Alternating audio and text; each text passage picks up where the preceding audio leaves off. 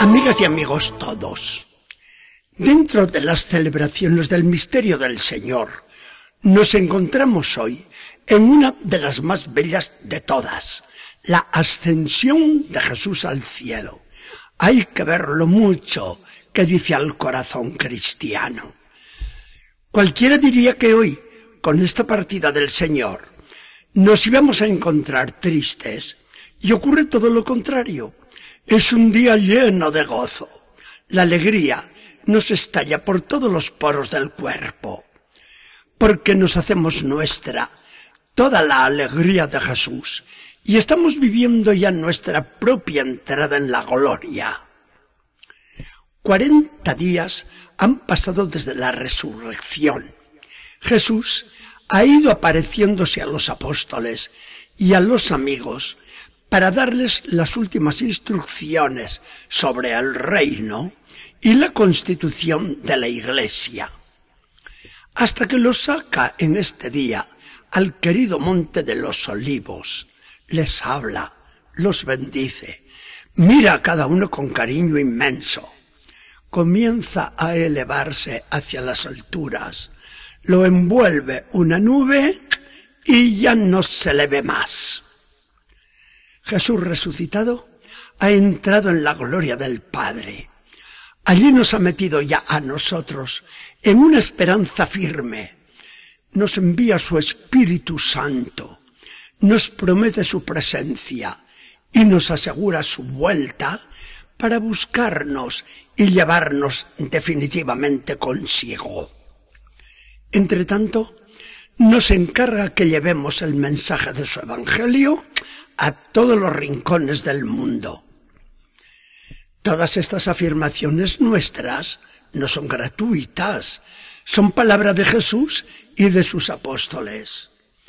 Tristes ahora porque se va el Señor. No, los del grupo se volvieron del monte a Jerusalén llenos de alegría, nos dicen los hechos de los apóstoles.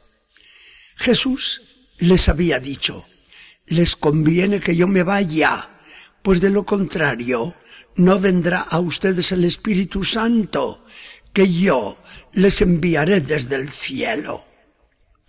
Antes les había encargado, vayan por todo el mundo y prediquen el Evangelio a toda criatura. ¿Nos va a dejar ahora solos? Eso no. No podríamos estar solos sin Jesús, ni a Él se lo permite el corazón. Por eso les dice, y yo estoy con ustedes todos los días hasta el fin del mundo. Los dos ángeles que se aparecen nos aseguran la vuelta gloriosa del Señor. ¿Qué están haciendo aquí? Mirando embobados al cielo. Este Jesús, que así se ha ido, así volverá un día. El apóstol San Pablo, buen intérprete de los misterios del Señor Jesús, vendrá a sacar las consecuencias más profundas y consoladoras para nuestra vida cristiana, cuando nos dice, si han resucitado con Cristo, busquen las cosas de arriba y no las de la tierra.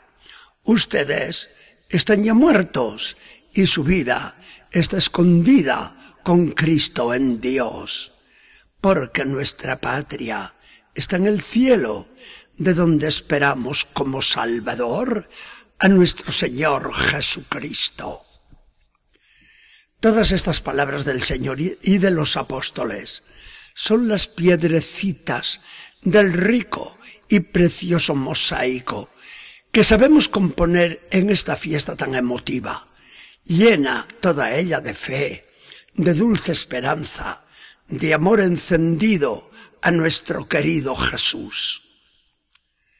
El pensamiento que tiene más fuerza en este día de la ascensión es ciertamente el saber que el Señor Jesús, aunque se haya ido visiblemente, está presente en su iglesia de modo invisible, pero real y descubierto claramente por la fe. lo está de muchas maneras, aunque ninguna supera en realismo a su presencia en la Eucaristía. El famoso general de la compañía, el padre Arrupe, nos cuenta un caso precioso. Misionero por muchos años en Japón, tenía en la iglesia de la misión a una catecúmena que se preparaba para el bautismo. La buena mujer, cuando se creía sola, se acercaba todo lo posible al altar, clavaba los ojos en el sagrario y allí permanecía inmóvil largo tiempo. Un día, al salir, se topa con el padre que la había observado muchas veces en aquella actitud y entablan conversación.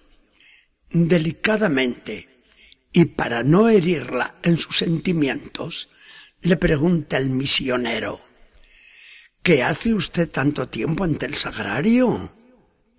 Nada, responde rápida la catecúmena. ¿Cómo que nada?